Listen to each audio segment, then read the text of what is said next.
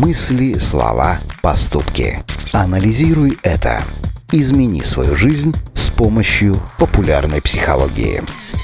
Поменять себя, свои привычки и свою жизнь готовы многие, однако не каждый способен сделать это самостоятельно.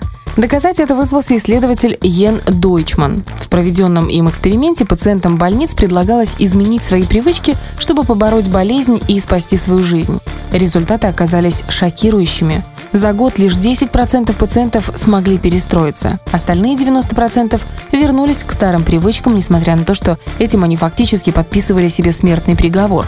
Однако в эксперименте участвовала и вторая группа пациентов. Их желание измениться поддерживали друзья, родственники и коллеги. И в этой группе отказаться от пагубных привычек смогли 80% участников. Анализируй это. Все это доказывает лишь одно. Изменить свою жизнь проще, если вас будут поддерживать другие люди. В наше время найти единомышленников не так уж и сложно. Интернет помогает отыскать людей по интересам, познакомиться с ними и даже наладить контакты, если вы проживаете там в разных городах, например. На пути к новой жизни не стоит пренебрегать помощью друзей. Однако, если друзья вас не поддерживают, то стоит разобраться. Возможно, вы идете куда-то не туда. А может просто тем, кого вы зовете друзьями, на самом деле просто с вами не по пути? Анализируй это.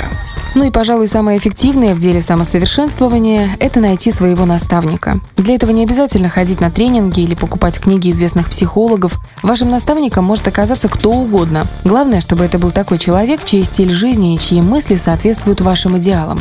Работать над собой – это всегда непросто, но если заручиться поддержкой, то вы наверняка достигнете впечатляющих результатов. Анализируй это.